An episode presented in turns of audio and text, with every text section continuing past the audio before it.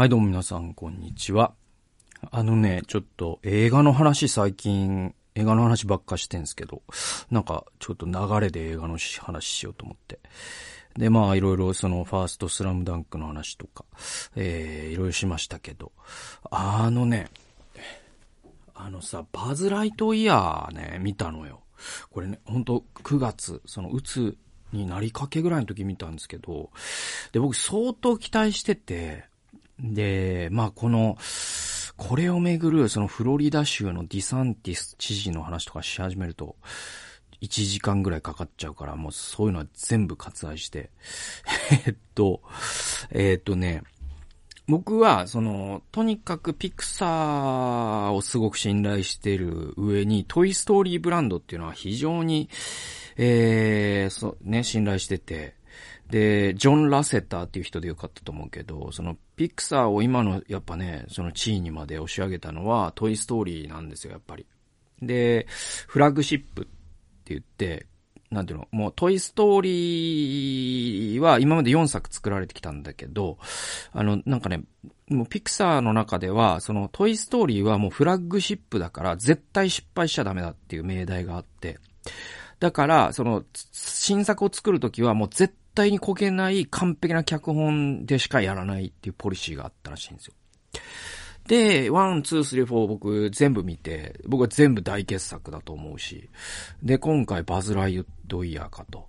で、そう来たかと思って、すごい楽しみにして。で、まあ、映画館には行けなかったから、えっ、ー、と、その、アマプラで、えっ、ー、と、新作が出たら課金してみたんですね。でね、僕は、その、ちょっと、あんまりやっぱりな、あのね、何がって言ったら、その、内容自体に別にそんなに不満はないんだけど、そしておも、面白いし、やっぱりすごく金か、脚本に金かけてんなっていうか、で、アニメーションも当然すごいし。えー、だけど、あのね、やっぱね、あのね、トイストーリーじゃないの。それが一番かな。あの、なんと言っても。だから、あのー、トイストーリーの、その、クオリアというかね、その、質的に一番大事な部分っていうのは、その CG でもなければ、ね、ねえっと、まあ、脚本はもちろんそうなん大事なんだけど、CG でもなければ、その大筋の脚本でもないんですよ、でも実は。あれは別に、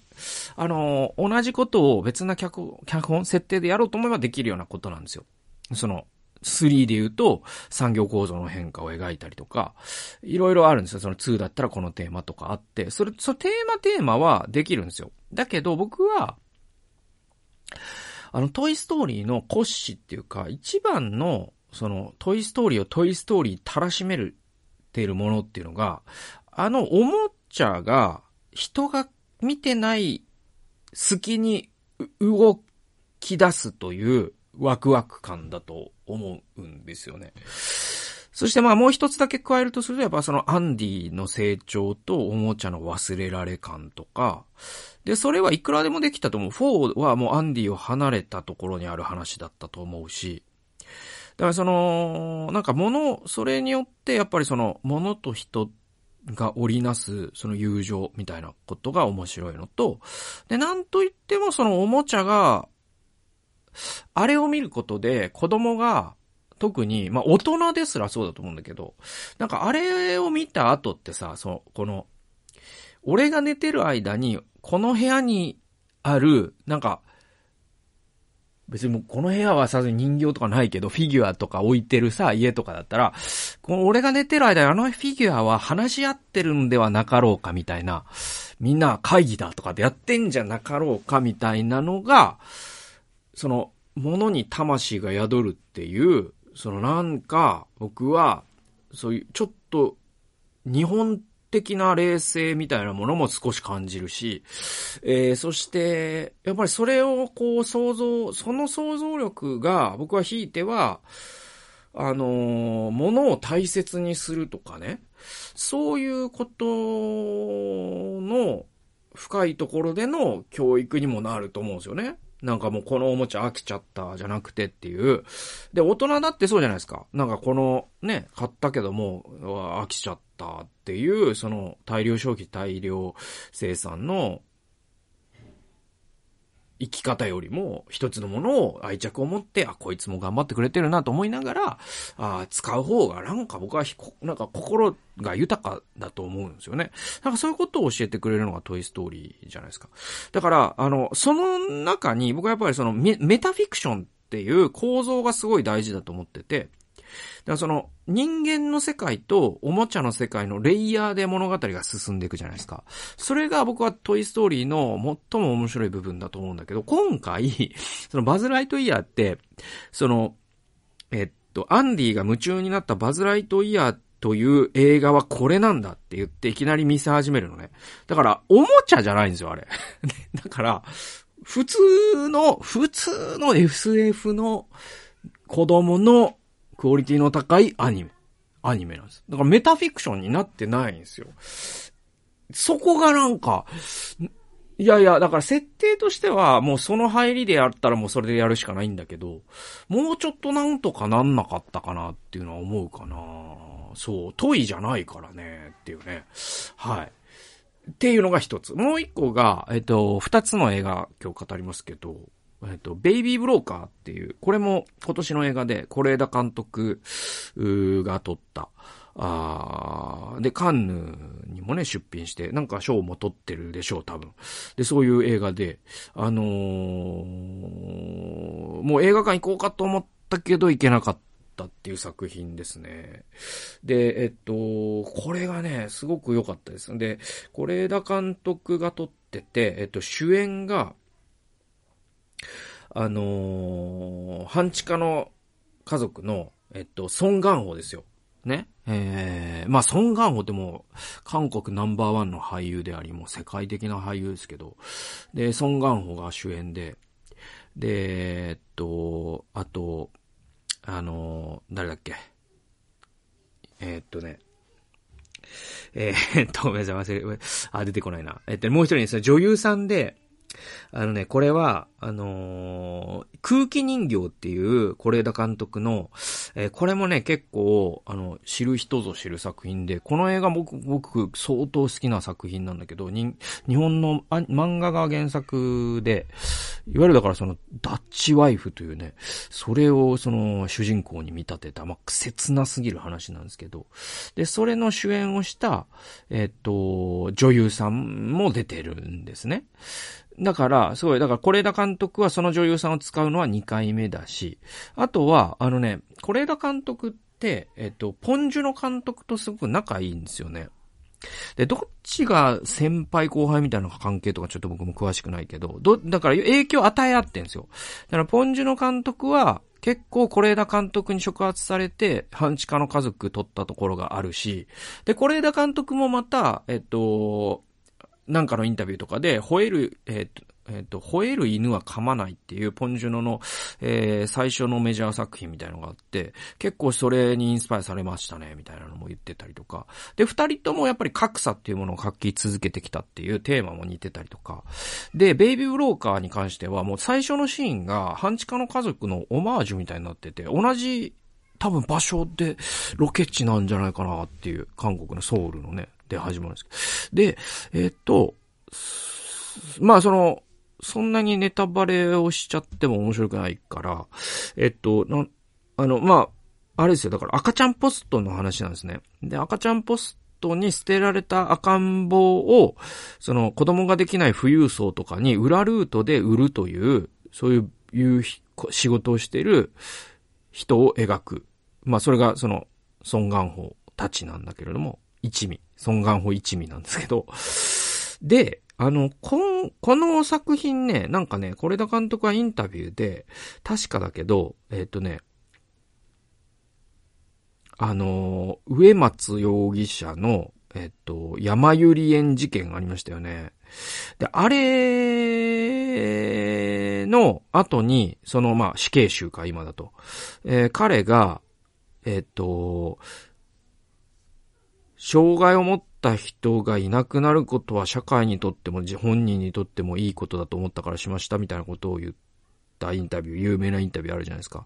で、それを、なんかネットニュースかなんかで読んだ時にね、えー、是枝監督は、この映画を撮ろうと思ったっていうようなことを答えてました。で、えっと、あ、このシーンでそれに答えてるなっていうシーンが実際あります。後半に。はい。で、まあ、この映画で一番言いたいのは、その、価値のない命なんてないっていうか、すべての命に尊厳があるっていうことなんだけど、もう一個、是枝監督がやっぱりずっと描きかけ、描き続けてきたもう一つのものが家族なんですよ。で、これは、あの、そして父になるとかにと、あとは、うんと、えー、なんだっけ。なんとかダイアリーね。海町ダイアリーね。海町ダイアリーと、え、そして父になるに明確に描かれてるんだけど、これは、あの、えっと、血縁と、その、血縁の外にあるつながりと、どっちが本当の家族なんだろうねって話なんですよ。で、これアジアのことわざで、韓国にも日本にもあるでいいと思うんだけど、あの、血は水よりも濃いっていうことわざがあるのね。言い回しがあるのね。で、どういうことかというと、その水っていうのは育った環境、同じ水を飲むってことだから、同じ家庭で育つってことじゃないですか。で、血っていうのはまさに、あの血が繋がってるってことじゃないですか。で、どっちが強いのって話なんですよ。で、まあ、そして父になるはもうそれが究極の選択になるんですよね。血を選ぶか水を選ぶかってことになるんです。で、えっと、このベイビーブローカーには実際血は、血は水よりも濃いというのがセリフの中に出てきます。だからもうかなり明確にそこを意識して、えー、主題化してる映画で。で、えっと、是枝監督の、えー、答えは多分、ほぼ固まってて、えー、血よりも水なんですよ。是枝監督の結論は。だから、日本とか韓国の社会ってすごく血は水より濃いって考える人が多いから、